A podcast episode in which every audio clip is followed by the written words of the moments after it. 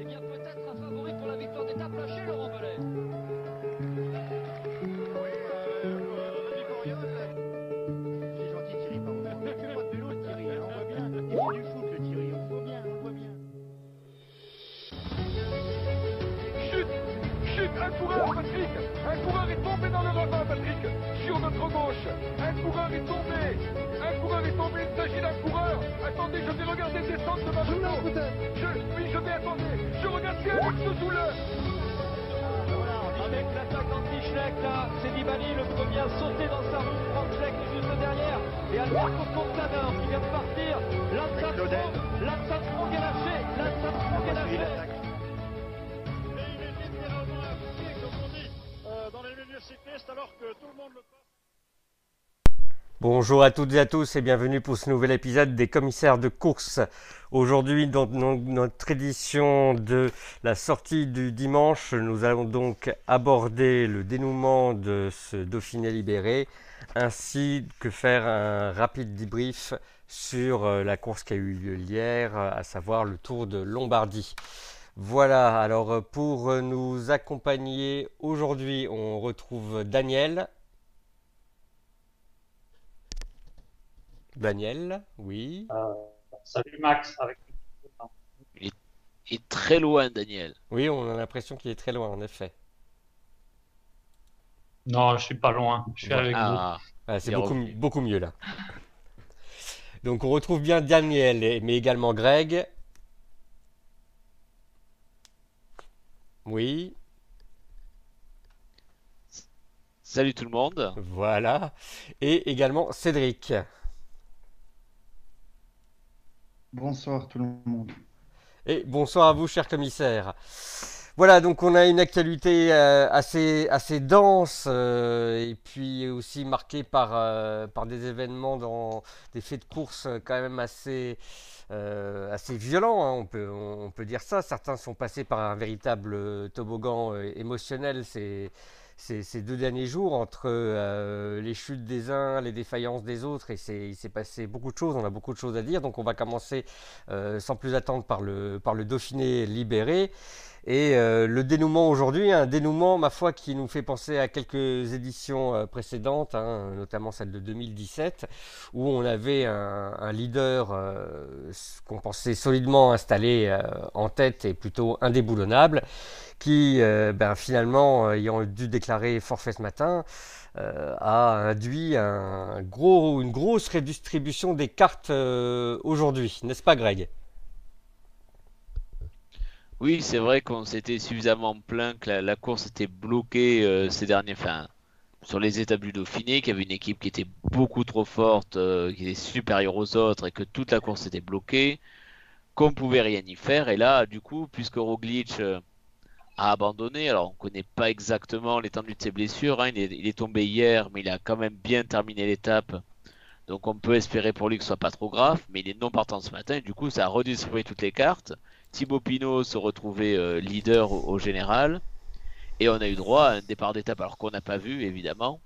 hein, mais euh, ça a été un petit peu euh, feu d'artifice dès, dès midi, dès le départ de l'étape, avec beaucoup d'attaques et une étape un petit peu folle. Au moins un début d'étape un petit peu fou. Oui, effectivement. Alors, est-ce que on, pouvait s'y attendre finalement? Euh, au, vu de, ce que l'on savait, c'est-à-dire euh, des, écarts très resserrés entre, les leaders, une équipe FDJ pas forcément euh, taillée pour, mener et diriger la course. Daniel, est-ce que pour toi c'était une surprise de retrouver ce, scénario où finalement, ben, comme je le disais, c'est quand même un scénario qu'on a retrouvé sur d'autres éditions. C'est quelque chose de presque habituel sur le Dauphiné? Oui, c'est vrai qu'on s'attendait depuis quand même plusieurs jours à ce que cette première étape, à cette dernière étape, par- pardon, soit un peu plus folle que les précédentes, puisque c'est un scénario qu'on retrouve euh, régulièrement sur le Dauphiné.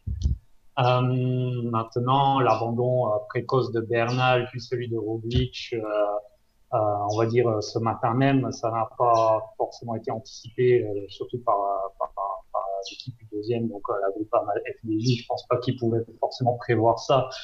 Donc forcément, dès le départ de l'étape, c'était un peu, euh, un peu le bazar, visiblement. Enfin, visiblement. Là aussi, c'était le bazar, puisque poursuivre, c'était une galère. Les, premières heures, les informations étaient, étaient, très partielles et incomplètes. Il y avait plusieurs sons de cloche, pas d'images, donc euh, bon, c'était compliqué pour tout le monde. Euh, en tout cas, euh, apparemment, il y a eu le feu durant la première heure, pas mal d'attaques, pas mal de leaders qui ont suivi. Pinot, je crois, a suivi des attaques. Peut-être qu'il y avait déjà des grands leaders bien placés dans la première attaque on ne sait pas trop, mais euh, visiblement Pinot a dû aller faire la loi et euh, son équipe s'est retrouvée larguée assez, assez vite. Donc euh, forcément, c'était une situation un peu déstabilisante pour, beaucoup de coureurs, et notamment bah, ceux qui avaient quelque chose à perdre. Ceux qui étaient un peu plus loin, eux, c'était porte ouverte pour essayer de gagner quelque chose. Cédric, est-ce que toi aussi tu t'attendais à ce, type de scénario une fois qu'on avait appris euh, la, défection de Roglic, qui n'était pas la, seule hein, parmi les, favoris. Il hein? faut, rappeler quand même que la veille, elle avait été précédée de celle de Bernal, des abandons également de, euh, de Bourman et euh, de Kreuzweig. Donc on retrouvait quand même une course qui a décapité pas mal de ses leaders en fin de compte. Oui, tu as entièrement raison. En fait, il a vraiment fallu attendre ces abandons pour qu'on puisse être relativement sûr que l'étape serait vraiment très animée. C'est ce qu'on a vu. Euh, on est toujours plus malin à la fin de la course, mais euh, certains disaient que ça allait être le, test grandeur nature, par exemple, pour la FDJ. Enfin, voilà, c'était difficile de savoir exactement ce qui allait se passer, mais la volonté d'attaquer le, nouveau leader semblait quand même assez, assez claire, tout simplement parce que vous l'avez dit et redit, les écarts étaient quand même assez minimes. Et la grande question, c'était est-ce que le fait de se retrouver en, première position, en tête de classement, euh, est-ce que c'est facile à gérer pour un coureur de la prendre euh, quelques heures ou peut-être quelques dizaines de minutes avant le départ? Et comment est-ce que l'équipe en question allait pouvoir réagir. On, a eu un certain nombre d'indications lors de cette course qui sont, qui sont assez intéressantes, je trouve. Et peut-être juste un dernier point que j'aimerais ajouter. Vous avez, euh, Daniel et Greg, mentionné le début de l'étape qu'on n'a malheureusement pas pu voir qui a été très animé. Personnellement, je trouve qu'à partir du moment où on a eu les images, la, la course a été plaisante quand même jusqu'à son arrivée. Et il y a eu beaucoup de, de retournements différents et les fans de certains coureurs ont, aussi eu une sorte d'ascenseur émotionnel à, plusieurs reprises. Donc c'est l'ensemble de l'étape qui a vraiment été animé, à vrai dire, je trouve. Oui. Euh, on nous a signalé souvent la, fébrilité de, de, Thibaut Pinot dans, dans ces moments-là. Alors, est-ce que tu, partages ce, sentiment? Est-ce que toi, tu l'as trouvé fébrile finalement? Ou alors, il, a, il, a, fait avec ses armes?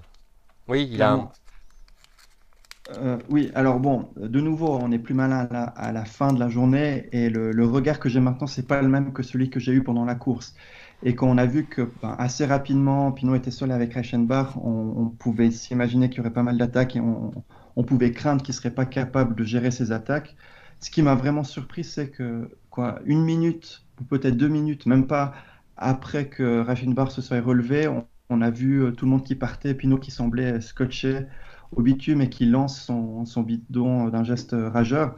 Et là, ben, le premier réflexe, c'est de se dire, bon, ben, il n'a pas les jambes, et puis une fois de plus, son corps le lâche.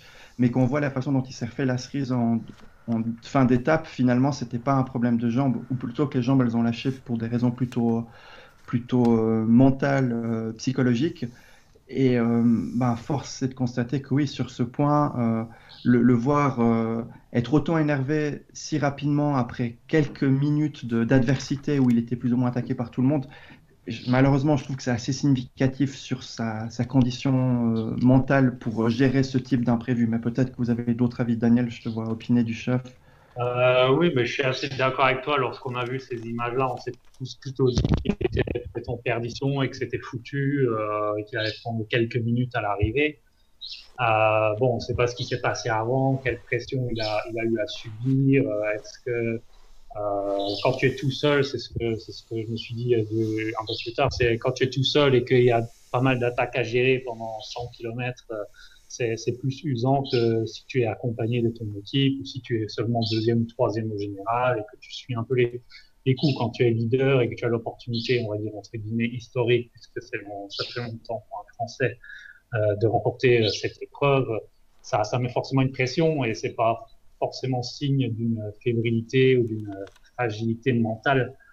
Euh, bon, avec le recul euh, aussi, on pourrait presque se dire, est-ce qu'il n'a pas bluffé justement Je pense que c'est un peu tiré par les cheveux, mais est-ce qu'il n'a pas un peu surjoué cette scène pour euh, montrer aux autres que non, lui, de son côté, c'était foutu et que les autres, ils devaient rouler aussi un peu?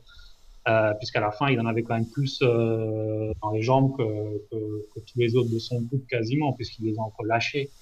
Donc, bon, je pense pas qu'il a totalement joué la comédie. À mon avis, il était un peu en train de péter un câble. On a pu le, calmer depuis la, voiture de la direction sportive. Mais c'était effectivement un moment intéressant. Grec, tu as aussi vécu ça. Ah bah, c'est clair, ça a été un petit peu l'épopée de la fin. On le voit, enfin, on le sent très énervé, on le voit lâcher petit à petit. Et ben, j'ai un peu le même sentiment. C'est peut-être un petit peu dommage qu'il s'énerve, qu'il perde ses moyens. Euh, surtout que voilà, c'était les attaques ont eu au moins dans des pourcentages très compliqués, hein, dans Verdomancy avec des notes du 9%, après il y avait Côte de Cordon à 8%, alors que la fin, la montée vers Megève était peut-être plus simple et qu'il y avait un peu le temps pour revenir et peut-être pas s'affoler comme euh... moi son geste là, quand il pète le bidon, ça fait penser à Vauclair quand il avait le jaune et qui euh qui là aussi perd un peu ses moyens. Euh, c'est dans le Galibier, je crois. Oui, c'est ça. Ça me fait un petit peu penser à ça. Parce qu'après, bon, je pense qu'il est quand même. Il avait vraiment mal aux jambes. Hein. je pense qu'il finit, il finit au courage ce Dauphiné. Mais voilà, il a eu un petit coup de main après les autres. Il y a des circonstances de course hein, qui font les... Enfin, les choses. C'est que devant, ils sont pas si bien entendus que ça. Euh, Visiblement, c'est à la Philippe qui vient parler à Pinot et qui vient lui filer un coup de main, qui vient un peu le relancer. Hein, je pense que ça a plu à Vauclair qui était sur la moto France Télévisions euh, juste à côté. Ça a dû lui, plaire de voir ça, de voir Barguil aussi filer un petit coup de main. Que voilà, il y a ben, les circonstances de course, elles peuvent être négatives d'un côté, puis d'un coup se retourner, et puis euh, positives après. Euh, voilà, faut être. C'est ça aussi une course de vélo, c'est euh, des, petits aléas comme ça, des, petites ententes ou mésententes qui, peuvent faire basculer une poursuite ou, non. Et donc, euh, ben, ça sera ça. Et donc, il faut que voilà, qu'il puisse garder son calme euh, dans ces moments-là pour euh, pouvoir gagner le tour. Parce que pour moi, Pinot gagnera le tour dans des circonstances un petit peu comme ça. Hein. Euh, faut, faut être prêt parce que voilà, il lui manquait Godu, mais il n'aura pas non plus la meilleure équipe sur le tour. Et Mola. Il manquait Godu et Mola, ouais. Oui, oui, parce qu'il faut dire quand même que ben, la, la FDJ euh, n'avait pas agi pour se retrouver dans cette situation. Elle s'y est retrouvée un peu par hasard. Euh, donc, euh, comme l'a dit Daniel, eux aussi, ils ont dû apprendre la, la, la défection de Roglic assez tardivement. Donc, c'est pas forcément ensuite facile de s'improviser comme ça leader. Ah, mais quand même pire comme situation. Enfin, bon. Ah, bien sûr. Euh, évidemment, on préfère quand même être à sa place euh, qu'à celle du, du, du, 15e. Toutefois, euh, vu les écarts resserrés, euh, on peut aussi euh, considérer que les outsiders, ses adversaires qui étaient à quelques secondes de lui, avaient peut-être du coup la tâche bien plus facile et puis étaient libérés aussi un peu de la chape qu'avait mise la, la, Loto Jumbo sur cette course.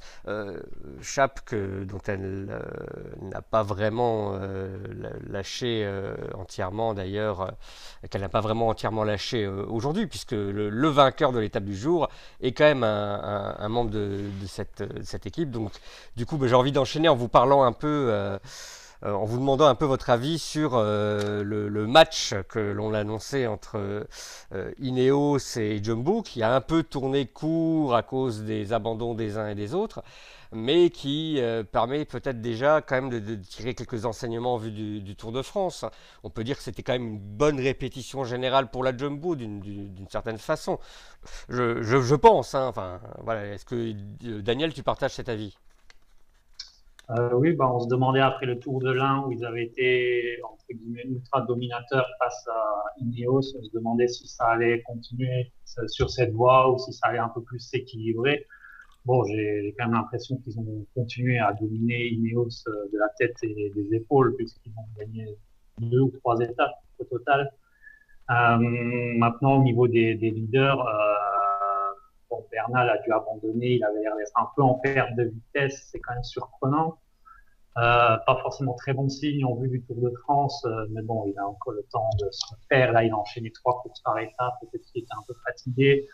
Donc il peut encore se refaire. Bon, Guerin Thomas et Chris Froome, je ne sais pas trop ce qu'ils deviennent. Je ne sais pas si vous avez des nouvelles. Guerin Thomas avant-dernier aujourd'hui. Ou s'ils sont encore dans la voiture balai ou s'ils sont au bar, on ne sait pas trop. En tout cas, là, c'est pas super bien parti pour le Tour de France quand même du côté de chez Ineos.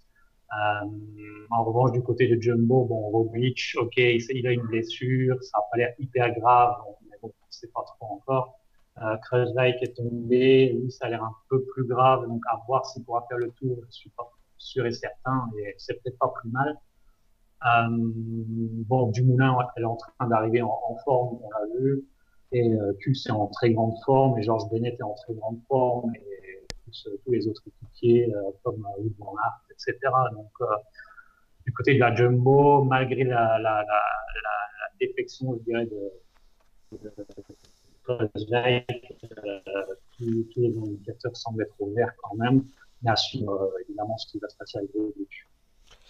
Mais est-ce qu'on doit s'inquiéter pour Ineos? Alors c'est une question quand même que je n'aurais pas imaginé poser il y a encore quelques, années. Euh, ou même quelques, mois. Mais euh, voilà, au vu de, ce qu'ils ont montré sur, sur Dauphiné, Cédric, est-ce que euh, toi, tu commences déjà à t'inquiéter pour cette équipe? Est-ce que tu, tu, ne crains pas un raté pour, en vue du, du, Tour de France? Alors, je ne sais pas si je crains aussi, je, je, souhaite un raté de cette équipe, mais pour te répondre en un mot, ma réponse est non. Je ne suis pas vraiment inquiet parce que Évidemment, il y a eu le problème de Bernal, mais l'équipe avait l'air relativement forte derrière. Peut-être pas les meilleures stratégies. Ça sera sûr. Je pense qu'avec pas mal de certitude, on peut dire que ce ne sera pas la meilleure équipe au départ du prochain Tour de France. Et là, Jumbo a quand même marqué des points sur les dernières courses, y compris cette semaine. Mais est-ce qu'il faut être inquiet? Non, parce que Bernal est quand même très très fort. Et, juste pour, si on fait le bilan de cette semaine du Dauphiné, on se disait on n'a jamais vu un plateau comme ça, il y a quasiment tout le monde qui est là. Et après, on regarde le, top 10, il y a quand même pas mal de surprises. Donc, euh, tout en pensant que les équipes étaient là pour rôder, pour euh, répéter les mécanismes, et ça, je pense qu'elles peuvent être satisfaites sur ce point, tout le monde s'est pas donné à fond, et on a quand même deux abandons de, des deux principaux leaders de, pour, pour des raisons de, pour se, se, préserver pour le tour. Donc, euh, ce qui va pour la Jumbo devrait aller aussi pour Neos. Et je pense qu'ils seront quand même euh, assez impressionnants. Et j'ai pas trop de soucis pour Guerin Thomas aussi. Donc, euh, évidemment, nous, en tant que suiveurs du vélo, euh, nos émotions, elles passent par. Euh, enfin, elles sont très différentes d'un jour à l'autre, où on se dit, ah, mais mon Dieu, si ça sera comme le Dauphiné, on va, on va vraiment s'embêter tous les jours. Et après, on se dit, ah, mais finalement, non, il y aura peut-être plein d'attaques. Mais ce qu'on a vu ces dernières années, c'est que Ineos a toujours cette capacité à nous faire redescendre sur Terre. Et il n'y a pas de raison que cette année, ce ne soit pas le cas, à vrai dire. Hmm, d'accord. Alors, Greg, pour terminer le, chapitre Ineos, finalement, est-ce que c'est plutôt juste pour Christopher Froome que l'on doit s'inquiéter? Est-ce qu'il est qu'il sera sur le Tour de France, selon toi? Eh ben, C'est une très bonne question. moi, je pensais qu'il allait monter en puissance euh, sur euh, ce Dauphiné, qu'on allait le voir un petit peu plus, au moins sur une étape je voulais bien, sans euh, être, par exemple, être moteur du train Ineos. Mais après, les secondes sont faits que Bernal n'était pas très bien, donc ils l'ont peut-être pas fait. Après, il s'est relevé aussi, donc c'est aussi très dur de d'évaluer. Néanmoins, c'est pas l'habitude d'Ineos d'être aussi loin sur le Dauphiné. Hein, on n'est qu'à 15 jours du tour. Euh, c'est pas tellement dans leurs habitudes. Mais j'ai l'impression qu'il y a beaucoup d'équipes. Le fait que les deux, enfin, les Roglic et Bernal abandonnent alors sur euh, pour des petits problèmes physiques, hein, ils auraient pu continuer. Euh, alors qu'ils auraient, je pense, qu'ils auraient pu continuer. Ça me laisse penser qu'il y, a beaucoup quand même d'incertitudes hein, sur l'état de forme des uns et des autres. Alors pour terminer sur Ineos, à part Sivakov, hein, qui a été assez assez costaud, parce qu'il il sort, il sort en costaud avec Alaphilippe au tout début d'étape. il part avec lui. il tombe, il se relève, il revient, il réattaque. Enfin, J'étais aussi, pour terminer, assez épaté par Sivakov euh, aujourd'hui. Et ça sera, je pense, un élément moteur sur le, tour dans 15 jours.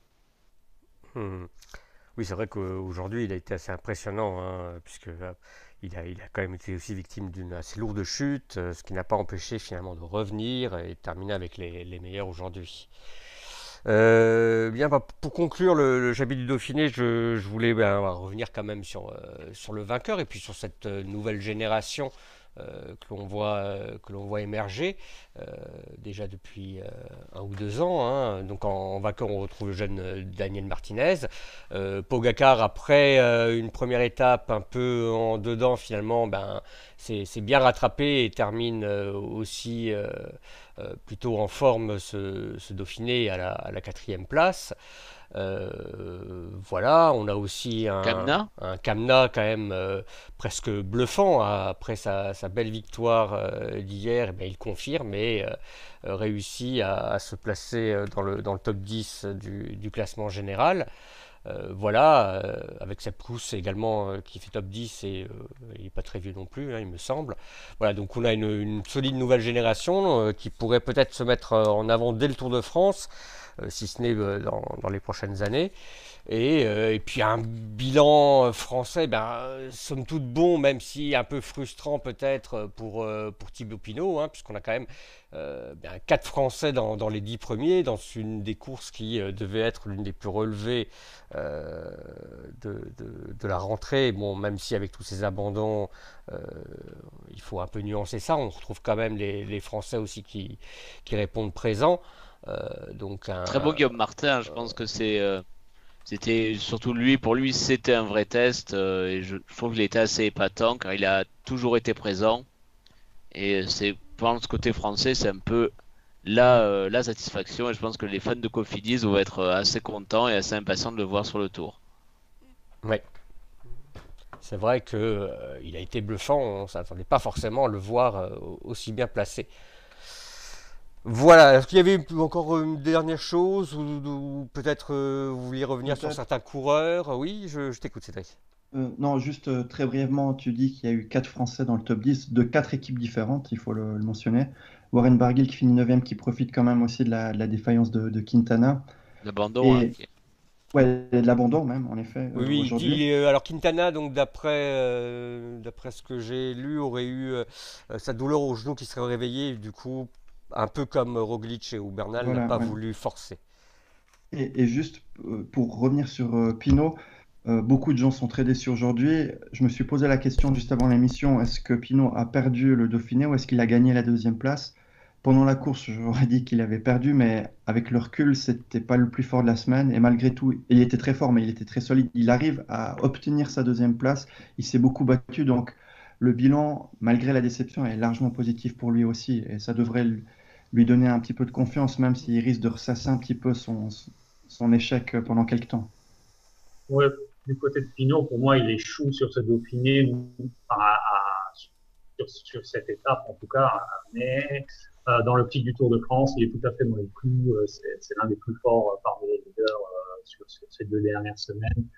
il a l'air d'être encore en, progression, donc pour le Tour de France, par contre, c'est plutôt un, très positif. Euh, et pour en revenir aux autres coureurs, ben, ce qui est intéressant, c'est qu'on voit pas mal de coureurs effectivement de la nouvelle génération, ou des coureurs déjà un peu plus âgés, mais qu'on n'a pas l'habitude de, forcément de voir euh, euh, tout en haut des classements sur le Dauphiné ou le Tour de France, comme euh, Guillaume Martin et Miguel Angel Lopez, je crois qu'il n'a même jamais encore fait le Tour de France. Je sais pas s'il va le faire d'ailleurs cette année. Si, si, il est bien prévu euh, dessus. Ok, voilà, donc ça peut être sympa en tout cas d'avoir toute cette flopée de, de, de, nouveaux, nouveaux noms, nouveaux coureurs il y a des jeunes, des moins jeunes, en tout cas des coureurs qu'on a un peu moins l'habitude de voir euh, à l'avance sur le Tour de France. Et donc, euh, pour une partie du public, ça sera aussi une découverte, je pense, et ça sera à voir si les coureurs de l'ancienne génération vont pouvoir euh, remonter leur niveau d'un cran ou bien s'ils vont continuer à subir un peu cette nouvelle génération dans les semaines qui suivent. Très bien, bah, ça me permet de, de faire le, lien avec l'autre chapitre que l'on voulait consacrer durant cette émission, puisqu'il euh, y avait un jeune que tout le monde, tout le monde attendait euh, sur le, Tour de la Lombardie, euh, qui en était pratiquement, on peut dire, même le, favori, tant il avait impressionné les, suiveurs ces dernières semaines. Et bien qu'il n'ait pas réussi à remporter la course, il a fait beaucoup parler de lui hier aussi. Hein, bien sûr, je veux parler de Remco Evenpool. Donc victime d'une chute aussi spectaculaire que flippante, hein, on peut dire. On a vraiment eu très très peur pour lui sur le moment. Hein, les, premières minutes euh, qui, ont, suivi euh, cet incident ont été assez, assez pénibles euh, pour ceux qui suivent ce sport. Et puis finalement, sont arrivées quand même assez vite des, nouvelles assez rassurantes. Le, coureur s'en sort avec une fracture du bassin. Alors sa saison est probablement terminée. Mais bon, on peut dire qu'au vu des images, c'est presque un, moindre mal. N'est-ce pas Greg? Oui, bah, tout à fait. Hein. tout ce qu'on attendait, c'est vrai qu'après les images de sa chute, euh, finalement, que ce soit même les, commentateurs, euh, même, enfin moi personnellement, j'ai eu beaucoup de mal à suivre la course euh, parce que c'est tellement terrible qu'on se dit, mais comment, enfin, comment il peut, va s'en sortir hein. Et bon, finalement, il est évidemment il y a des fractures, ils vont le rapatrier, je crois, dans deux jours en Belgique. Bon, ben voilà, sa saison est terminée, mais vraiment, on a vraiment. Enfin, moi, j'ai personnellement eu assez peur et c'est vrai que j'ai eu un peu de mal à me concentrer sur, sur le reste de la course. C'est un peu dommage parce que la course en elle-même, effectivement, était euh, plutôt agréable à suivre. Un, scénario euh, presque classique avec euh, ce, parcours du, du, Tour de Lombardie, hein, toujours toujours très dur avec euh, notamment le, passage toujours euh, stratégique euh, de Madonna del Ghisalo suivi du, mur de, de Sormano et qui nous a permis encore une fois ben, de, voir que c'est une course qui en général ne pardonne pas hein. c'est-à-dire qu'il faut être en forme il faut avoir des capacités de, grimpeur et ben, devant on a retrouvé ceux, ceux qui vraiment ben, voilà, avait déjà fait parler d'eux euh, les, semaines précédentes, la, victoire de, de Fugelsang, et, tout sauf une surprise, j'imagine, pour toi aussi, Daniel. Oui, je crois que c'était, on peut quand même dire que c'était le principal favori de la course avec euh, avant le départ. Euh, Fuglsang qui a remporté Liège-Bastogne-Liège euh, l'année dernière, ça lui fait quand même deux mouvements. Euh, bon, voilà, il commence à faire un beau petit palmarès, on commence à le connaître, il est, fort, il est résistant. Euh, sur l'Estrade Bianche, il avait été pas mal aussi. Euh, ensuite, on a vu à l'avant, dans le final, euh, pas mal de coureurs de la Trek. Je crois qu'ils étaient trois, avec Nibali, Sicone et Molema, le vainqueur en titre, mais euh, aucun d'entre eux était vraiment assez fort pour lutter avec les meilleurs du jour. Y avait une belle présence et euh, bon, c'est aussi la preuve que ce nombre ne suffit pas forcément pour, euh, faire la décision. Bon, le dernier point que je, citerai, c'est donc euh, le jeune Blasov, le, russe, qui fait encore parler de lui avec une, belle troisième place. Qu'est-ce que vous avez aussi pensé de, sa performance? C'est peut-être un coureur vraiment à suivre pour l'avenir. Cédric, un avis là-dessus? Je crois que vous avez dit le, principal sur cette course. Il y a un point par rapport à Evenpool, euh, c'est que si sa saison est vraiment terminée, il aura gagné toutes les courses auxquelles il a participé, ce qui est quand même euh, quelque chose d'assez exceptionnel. Et un point qu'on a vu à la fois sur le, forum de Vélo Club ou entendu aujourd'hui sur la RTS par euh, Daniel Atiensal, ancien coureur, c'est que cette chute est peut-être un mal pour un bien. Donc, enfin, évidemment que c'est une chute qui est, qui est assez grave, mais que peut-être ça pourra l'aider et qui, peut potentiellement en tirer des bénéfices pour la suite de sa carrière euh, et qui pourra revenir peut-être plus fort d'après Atienza. Donc euh, voilà, à suivre.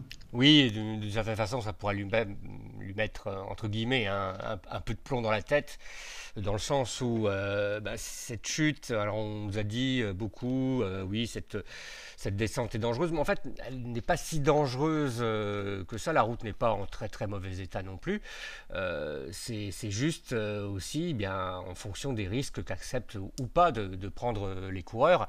Et on peut imaginer que quelqu'un comme Evenpool aurait très bien pu se permettre finalement, ben, tant pis, de perdre 10-20 secondes sur le groupe qui était, qui était en train de le semer pour revenir ensuite dans la plaine. On, connaît le bonhomme, on sait qu'il a la, la force nécessaire pour pouvoir euh, Ou mieux placé au sommet, c'est-à-dire éviter de de, de, de prendre voilà un éclat très vite parce que je, je suis pas, enfin, je me souviens plus du tout si au sommet il est ah, juste dans les roues de. Euh, Des autres, c'est- alors euh, au sommet, euh, il n'est pas très Nibali loin.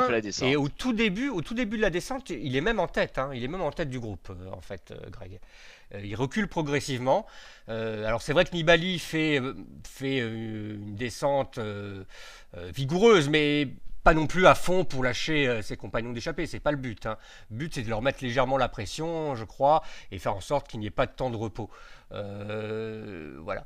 Mais bon, euh, il y a eu, je pense, un manque de lucidité peut-être de, la part de Raymond Covenpool. On ne peut pas non plus être euh, ben, exceptionnel dans tous les domaines. hein.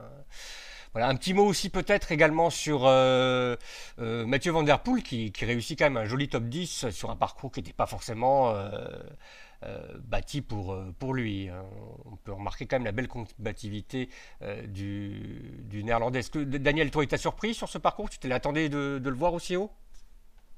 Euh, bah, j'avais un petit, un petit pressentiment qui serait pas trop mal. Bon, c'est vrai que la start list n'était pas non plus hyper fournie cette année en fonction, euh, avec le positionnement dans le calendrier en, en phase du Dauphiné. Euh, ça peut, ça peut jouer, mais bon, de toute façon, sur le Lombardie, il y a rarement 30 coureurs en forme qui arrivent euh, sur cette course. C'est toujours 10, 15 coureurs qui, sont vraiment là pour, jouer la course à fond.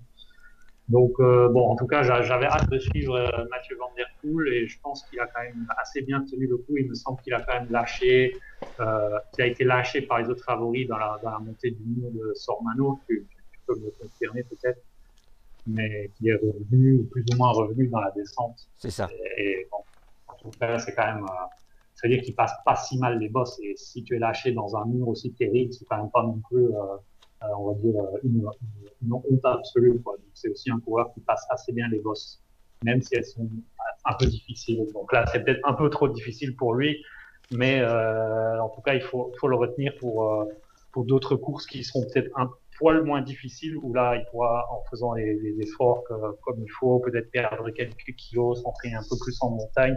Peut-être même, il peut jouer la gagne sur un liège bastogne-liège, hein, on va savoir.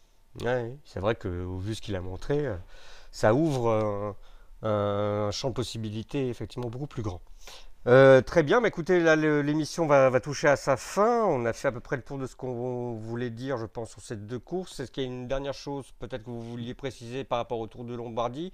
Euh, Voilà. Sur le, Oui. sur le chat, il y a la, la chute de Charman aussi qui est, qui est mentionnée effectivement. Et il se retrouve avec une, une clavicule Oui. à cause d'un véhicule qui n'est Ouais. pas de la course. C'est vrai que là, euh, par contre, euh, cette chute, euh, le pauvre, il n'y est pour rien du tout. Euh, là, le, le- le blâme en revient principalement, ben, je pense, à, à- à l'organisation, hein, parce qu'il y a dû avoir un, un- un raté quelque part pour qu'on puisse retrouver, euh, dans, quand même au beau milieu d'une course World Tour de cette importance, un- une voiture au milieu, au milieu de l'arrivée. C'est quand même assez, assez choquant et il y aurait des choses à revoir à l'avenir pour que ça ne se reproduise plus. C'est vraiment euh, là euh, une, erreur grossière et encore une fois là dont le, coureur n'est absolument pas responsable. Et malheureusement, ça peut signifier en plus la, fin de saison pour, euh, le coureur allemand qui avait bien commencé la reprise, hélas pour lui. Très bien, bah écoute, oui, je pense que c'était quelque chose sur lequel il fallait revenir. Très bien, bah écoutez, euh, cher commissaire, je pense que là, euh, on a vraiment réussi à faire le tour. Merci encore euh, pour vos interventions diverses. Merci à vous, chers auditeurs, de nous avoir suivis. N'hésitez pas à laisser commentaires, pouces bleus. On se retrouve la semaine prochaine pour une nouvelle sortie du dimanche. D'ici là, eh bien portez-vous bien et prenez bien soin de vous. Voilà, à très bientôt. Au revoir. Salut Au revoir. Ciao, ciao.